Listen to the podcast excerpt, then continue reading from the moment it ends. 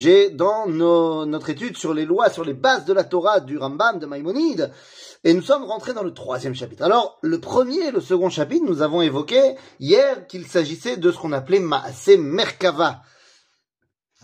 Mais le troisième et le quatrième chapitre s'agit de Maasé Bereshit, c'est-à-dire bah, la création du monde. Et là, eh bien, nous allons l'étudier tel que le Rambam le voit. Et là, il faut bien comprendre une chose. Avant même qu'on rentre dans le texte, et c'est très important, parce que sinon on n'arrivera à rien comprendre. Il y a, dans l'enseignement du Rambam, ici dans le troisième chapitre, des choses qui sont de, euh, qu'on pourrait comprendre de manière purement astronomique, et on pourrait penser que le Rambam est en train de nous faire une explication euh, clairement euh, scientifico-astronomique euh, de la création, des, des, des choses qui nous entourent. Et à ce moment-là, eh bien, euh, on pourrait dire que son explication devient obsolète. Parce que l'astronomie d'il y a 900 ans n'est pas exactement l'astronomie actuelle. Et on a découvert pas mal d'autres choses qu'il n'y avait pas à l'époque. Et aujourd'hui, les orbites sont très connues. Aujourd'hui, nous comprenons bien qu'il n'y a pas euh, de, euh, si vous voulez, que la Lune n'est pas une planète, et ainsi de suite. Et donc, si on ne prend les paroles du Rambam que d'un point de vue purement scientifico-astronomique, eh bien on se dit, bon bah alors viens, on saute le chapitre. Mais en vérité, le Rambam, alors certainement avait aussi une compréhension physique de ce qu'il voyait, mais il utilise également une terminologie qui est une terminologie de Torah. Et donc, il va falloir qu'on essaie de comprendre de quoi ça parle. Alors venez, on essaye de rentrer léat, léat.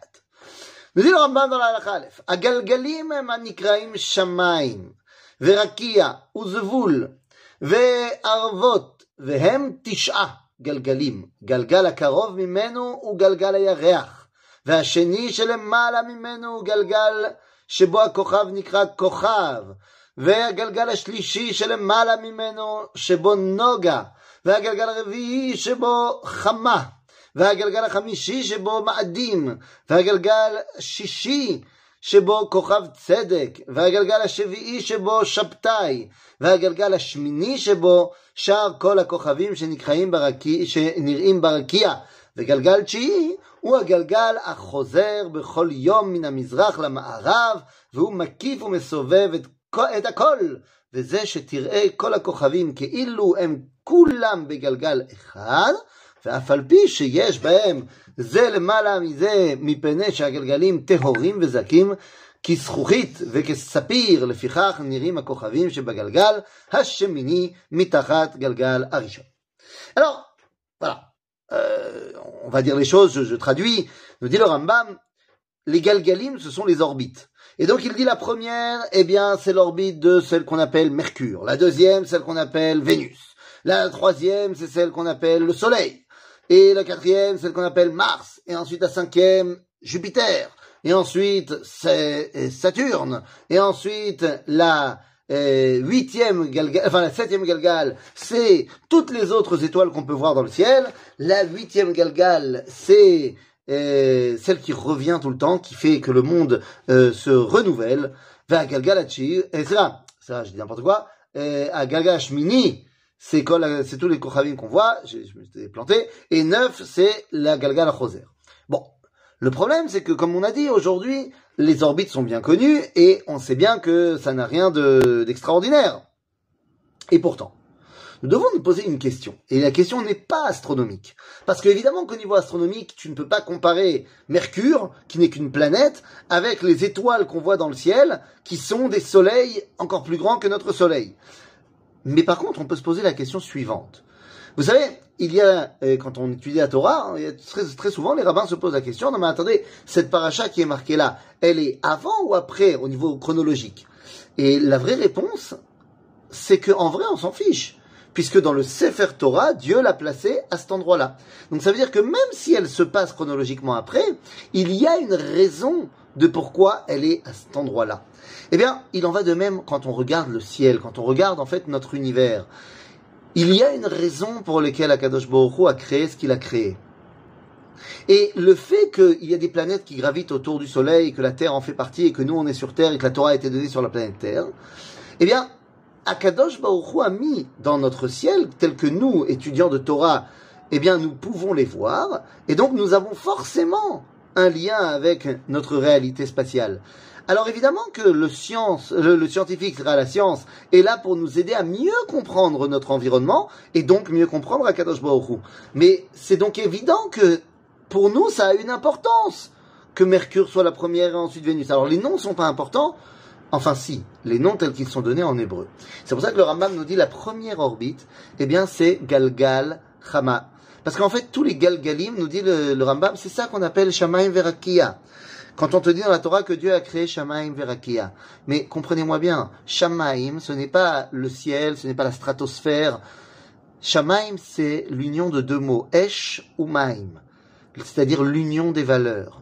C'est une réalité métaphysique qui va se dévoiler par l'intermédiaire des choses qu'on va voir dans le ciel. Mais c'est pas le ciel. De la même façon, Rakia. Rakia, c'est ce qui sépare, c'est Korea. C'est ce qui sépare les eaux d'en haut, les eaux d'en bas, qu'on appellera Torah orale, Torah écrite.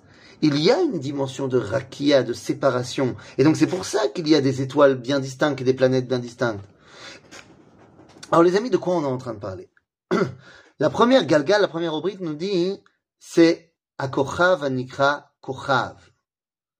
Kochav. Ou alors, nous on l'appellera Chama. Avalma c'est Kochav.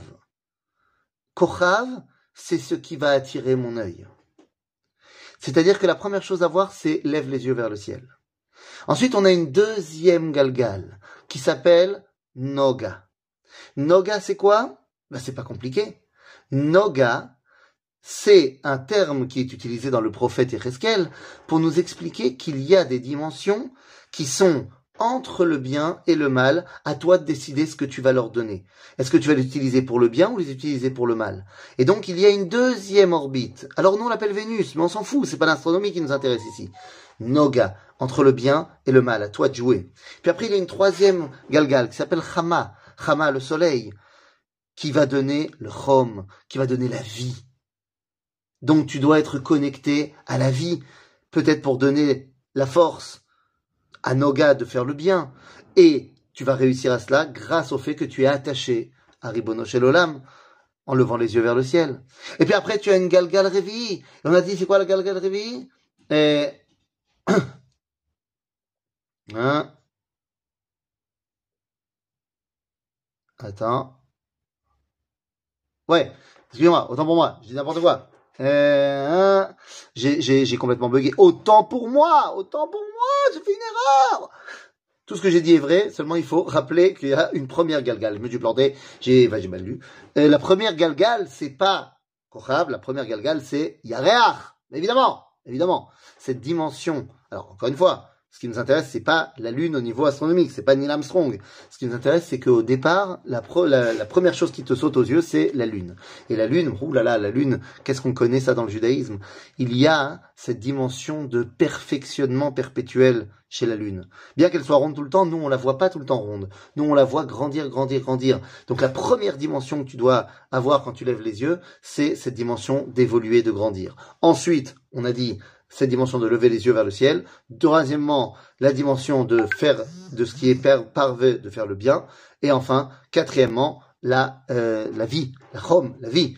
Puis après, on a dit Galgal Ma'adim. Ma'adim.